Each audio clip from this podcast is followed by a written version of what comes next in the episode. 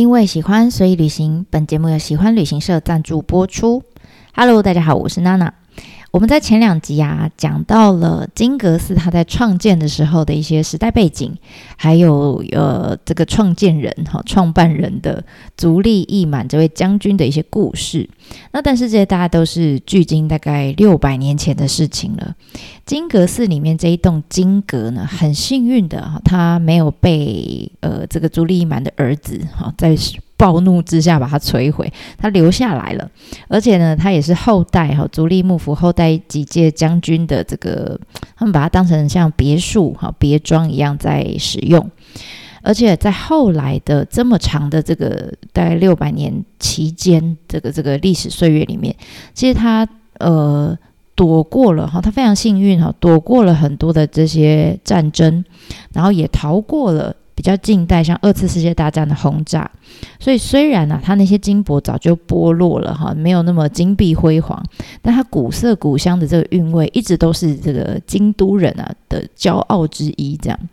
但是你知道，这一切一切啊，就觉得哇，好好难得哦，把这个五六百年的这个建筑保留下来了。但这一切呢，都在一九五零年被一把火给全部烧成灰烬。为什么呢？一九五零年的夏天，在七月二号的这一天的凌晨，你可以想象那天晚上哈，金阁呢突然之间哈，用尽等于是用尽他全身最后的力气哈，发出他最后的一道光芒。为什么？因为那一天呢，他被火给烧了。你知道，在京都人的心里面，那一夜是有多么的恐慌哈？五六百年的东西就这样子哇！在一把火里面给烧了，那当然当时啊，警察啦、那个消防队啦，全部都哇到了，赶到了现场，好，但是赶到的时候呢，已经来不及了。那等他烧完了之后，经过呃这个警察他们一整天的这个现场的调查，他们判定金阁寺呢，它不是自燃，自不是自己燃烧起来，没事不会烧起来嘛。他们判定呢，金阁寺是一位呃一起人为纵火的案件。那就在这个同时呢，金阁寺里面有一位很年轻的和尚，好，他是来见习的呃僧侣，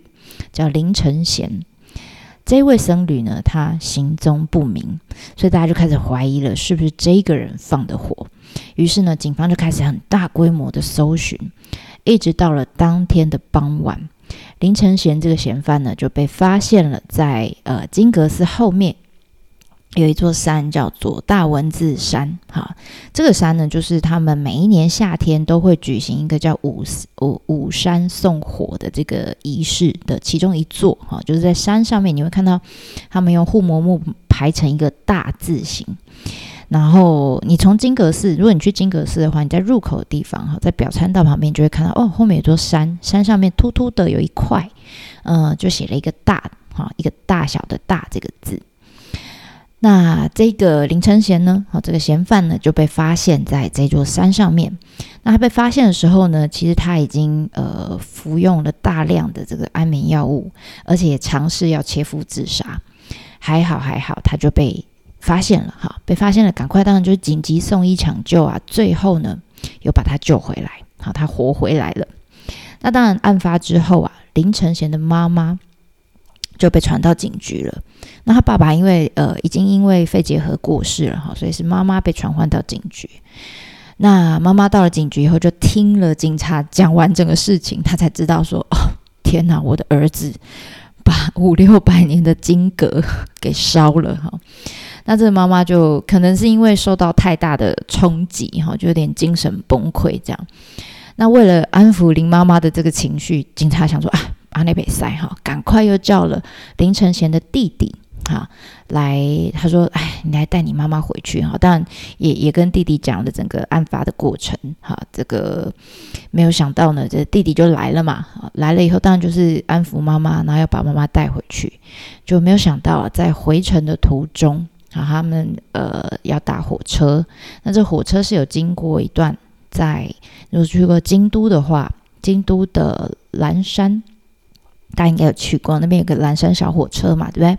蓝山小火车，呃，它走的路线就是沿着那个宝金峡，哈，这样走，旁边是一个峡谷，这样。啊，这个林妈妈呢，就从火车上面噗，就跳到峡谷里面就自杀了，好，因为可能受到的冲击太大。那这件事情过了以后呢，呃，当然林承贤他后来他是承认，好，他有犯案，好，这这把火是他放的，哈，那所以他也被判了判刑七年，哈，必须要关起来这样。那但是在他被关的时候，就是当嗯，就是整个案件还在进行，哈，还在呃还在怎么讲，呃，就是判定他到底是是要关多久啦，等等之类的。那那个时候呢，就医生就判定哈，他其实是有思觉失调症。那在日本，他们叫统合失调症，其实就是一种精神疾病啦。那这样子的患者可能会有一些呃思维上面的混乱啊，可能会有幻听啊、幻觉，或者是他可能在呃整个社会参与或者是情绪表达上面会有一些困难等等的症状。那呃，即使是这样，他还是被判刑了七年。好，那当然，他也，我觉得他也很不幸啦。他在呃坐牢的期间，也因为患上肺结核，所以他还没有出狱的时候，就因为肺结核就生病过世了。好，那到底呢，这一座呃将近六百年的国宝，在一夜之间就。无缘无故被烧毁了，哈，这件事情到底是怎么发生的？这国内不要说日本国内了，连国外大家都觉得哇很震惊，哈，所以大家都想知道到底，好，到底是发生什么事了？所以啊，其实林晨先生他被捕的时候，然后也恢复，因为我们说他呃吞了很多的安眠药，哈，其实有点失去意识，那。等他恢复意识，好，身体稍微 OK 了之后呢，其实当然警方也有逮捕他，有讯问他。那当地的呃日本的这些媒体当然也不会放过这条很大的新闻嘛，哈，大家都想知道说，哎，到底这家伙是哪根筋不对，为什么要把国宝给烧了？哈，而且你还是金阁寺里面自己里面的僧侣，哈。那除了大家都知道，第一时间知道说啊。这个呃犯罪的人哈，就是这放纵火犯，他有思觉失调症之外，到底还有什么样的原因啊？那当然，根据警方他的讯问资料，林承贤他自己在回答的时候，在回应这些警方的时候，就警察当然说你的作案犯案动机是什么哈？那当然就是他回答，他一定会回答，他回答的大概的内容就是，嗯，我想要引起社会的骚动跟注意。或者是说，呃，我我这是我对社会的报酬，好，那比较悬一点的，就他还有讲到，他说我嫉妒金阁寺的美。那还有一个大家可能比较呃好理解的，他就说。我为什么我这么一生这么穷困？哈，从从我小时候到大，而且因为他有口疾，好，这个这个嫌犯他从小就有口疾的困扰，所以其实他相对是比较自卑的。那他就觉得他这么自卑，这么穷困，那为什么那些人，好，那些来参拜的人可以这么有钱，这么有闲，这么风光？这样，所以大家在听到这些回答的时候，就可能会跟当时的警察一样，就是你应该会做出一个很直觉而且很粗暴的判断，就说，嗯，好吧。OK，fine，这个家伙就是精神上有些疾病哈，嗯，我不太知道他要表达什么，但总之我大概可以确定哈，就是金阁就是你烧的，OK，好，那既然是你烧的，我只要判刑这样就好了。那究竟他想要引起社会上什么样的注意？那为什么想要复仇？好，那复仇对象又是谁？金格斯也没打他，他烧金格斯干嘛？对不对？这些呢，后面背后的动机跟原因，其实警察也不会再呃针对这些继续往往下做更深的探究哈，因为他们重点就是 OK，我的工作就是抓到嫌犯，好判他刑，这样就 OK 了。那所以他们觉得在后面的这些有的没的哈，几乎他们都不管哈，他们觉得这些都是精神科医师啦，或者是心理学家他们要做的工作。那还好的就是，其实，在这件案子发生之后呢，呃，当时有两个哈，在日本文坛非常重要的作家，一个叫司马辽太郎，一个叫三岛由纪夫哈，两个应该都蛮有名的哈，大家应该都多多少少听过。那这两个人呢，曾经呢，在那个时候，他们都大概二十几岁、三十岁左右，哈。那他们当时呢，曾经分别以记者还有小说家的角度来出发去探讨整个事件。那但我们在看这两个作家的见解之前哈，我先先跟大家讲，先跟大家分享是说，因为我们现在生长环境跟环境，呃，生长年代跟环境跟那个时候都不一样，好，所以我觉得这都会影响到我们看待整个呃事情的想法跟切入点哈，所以我希望大家不要用我们 我们现在的经历跟时空背景来想这件事情来做判断。我们在后面看到这两个人的报道跟他们的写作内容的时候，可以尝试的把自己就放到假设我们现在是呃距今七十年前，我们在日本，我们在京都，而且年代是在二次世界大战之后，刚结束没多久，好，那那四五年的时间，把我们放到那个时空背景里面，再来去思考说这两位作家对于。呃，火烧金阁寺这个事件的理解跟记录会比较，我觉得会比较不这么偏颇哈。好，那第一位我们刚刚讲到就是福田定一，好，那这个福田定一是谁呢？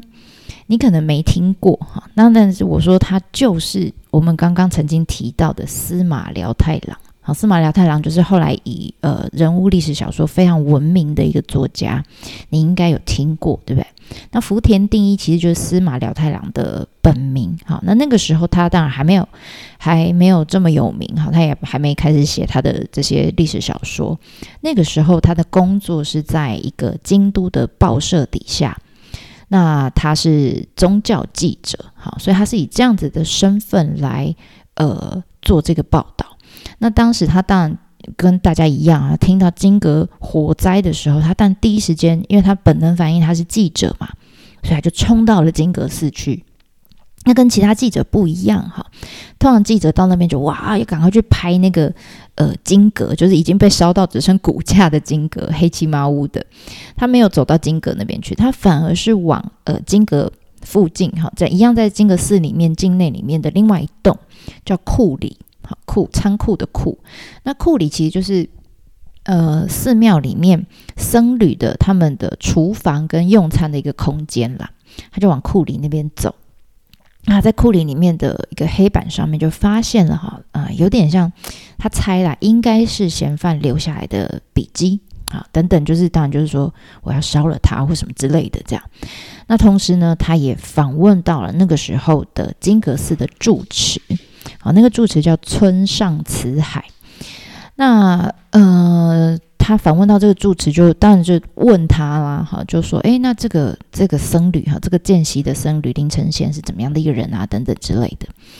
那因为啊，就在金阁被烧的前一年，哈，前一年刚好在奈良的法隆寺，法隆寺里面有一座呃金堂，也是有一个有一座建筑物也。火灾也被烧掉了，所以金阁寺的僧侣哈，金阁寺的住持这些，他们其实都非常引以为戒哈，所以他们也很很谨慎哈。他们其实每一天在寺庙开门前跟呃关门后哈这段期间，都会特别的在呃境内再巡逻一次，看看有没有一些特殊的状况啦、可疑的人呐等等之类的。但他们从来没有想到过。纵火犯哈，或是嫌犯，居然会是来自于我们寺庙里面自己的人，好，就那个住持他就说，哎，我真的没有想到哈会会会会是呃自家人来来犯案这样，所以真的是防不胜防这样。那以上这些住持的说法，哈，我觉得司马辽太郎显然就觉得这这他不太有兴趣，他觉得这没什么哈，这些都是废话这样。那你要想当时。呃，司马辽太司马辽太郎其实还是一个还不到三十岁的一个年轻人，所以其实他当那个时候了，他也还年轻嘛，所以他对这些佛教的建筑啦，或者里面的佛像啦、文物啦，其实他没有太深入的了解，他也不觉得好像很惋惜这样，因为他那个时候哈，这个人哈，司马辽太郎这个人，他从头到尾他其实都是对人的兴趣比较浓厚的，所以他都会。呃，各种报道，他都会尽可能以人为主轴，哈，来来出发。那这个也可以，这个特点也可以在后来你看他的小说，几乎都是以人为主轴来写的，哈，这就是他的兴趣。他觉得人比较有趣，人是重点，好，那些东西反而没有那么重要。所以啊，在听了这些呃住持的说法之后，林承贤就继续问了，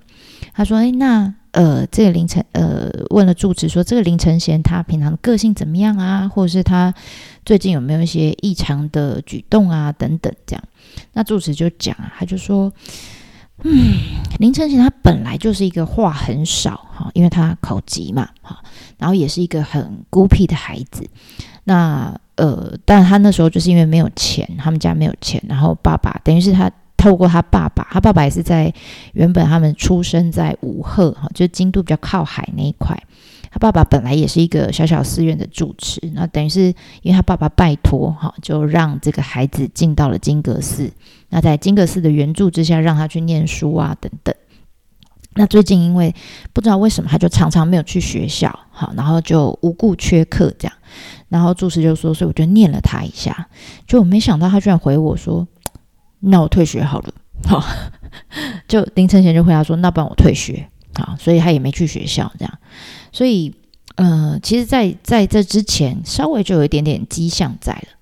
那另外还有一个就是，呃，原来在犯案之前，林承贤也曾经跟他的朋友有聊到过，他对呃整个日本的佛教界其实蛮失望的，好，尤其是他所待的这个金阁寺，因为他觉得啦，他他说，我觉得这些僧侣，他就只知道仰仗着哈，倚仗着这个金阁寺这个。寺庙的财产，哈，固固有的财产来度日，那他们就觉得反正金阁寺在我就有钱赚嘛，哈，所以呃，整个佛教界里面一些要怎么讲，而且还有长期以来那种很封建的制度，哈，还有这些迂腐迂腐的这些问题，其实都嗯，跟原来的佛教的想要传达的初衷，其实已经差很多了。所以他觉得，如果哈，如果今天没有了金阁寺。如果今天金阁不见的话，他们应该就会彻底的醒过来，然后好好的回归到作为一个佛教僧侣应该尽的本分吧。啊，那这个其实就算是很重要的一个线索了。如果没有了金阁，好，他想要借由这个来唤醒佛教这些僧侣，哈，他们应该要回归的一个态度，这样。所以隔天呢，啊，当然各大报上面都会有这个金阁寺的报道嘛。那在其他的这些报社，像《朝日新闻》啊等等这些，呃，这个新闻标题上面都会打出来哈。就他他们都当然焦点也会放在犯人身上哈，但他们焦点都放在孤僻的个性哈，孤僻的性格这样来报道这个犯人哈。那相对的，司马辽太郎当然也要。也要写出一篇报道哈那但是同一时间呢，这个司马辽太郎写出来的标题不一样，他不是去呃，大部分人都会去苛责这个犯罪的人啊，所以他们都写孤僻啊，怎么样怎么样。但司马辽太郎的标题不一样，他的标题写说犯人对宗派的不满。那当然就是在自家，他们那时候。待的这个报社是产经新闻，哈，就在自家的报社上面就刊出来了。那尝试着用不同的面向来，呃，探讨整个事件，就把事件本来其他人都是放在焦点都放在这个人身上，哈，其实他把司司马莱太郎就把整个讨论的范围尝试着去扩展到当时，哈，就是战后这个年代，呃，这个时代下面宗教界整个体制上面的问题等等。那 至于被烧掉的金阁呢？他跟他自己就没什么兴趣，所以他也没什么报道他。甚至啊，在很多年以后，哈，他比较老了以后，也有人曾经曾访问过司马辽太郎啊，我看过这样的访谈，他说。他他他很惭愧了，他说当年他在担任宗教记者，他还是宗教记者哦的时候，其实他真的太年轻了哈，他其实不太了解这些呃文物的重要性跟象征，好还有背后的意义，所以其实真的在金阁哈以前的那个金阁被烧掉之前，他根本没有特别去看过 哦，所以可以想象哈，可以想象他当年没有报道也是理所当然的哈。好，所以这个是呃，从司马辽太郎的角度，我们来看整个事件。那时间的关系，我们还有一位作者叫三岛由纪夫，我们就下一集再来继续探讨这个问题，从三岛由纪夫的角度来出发吧。好，那我们就下次见啦，ではまたね。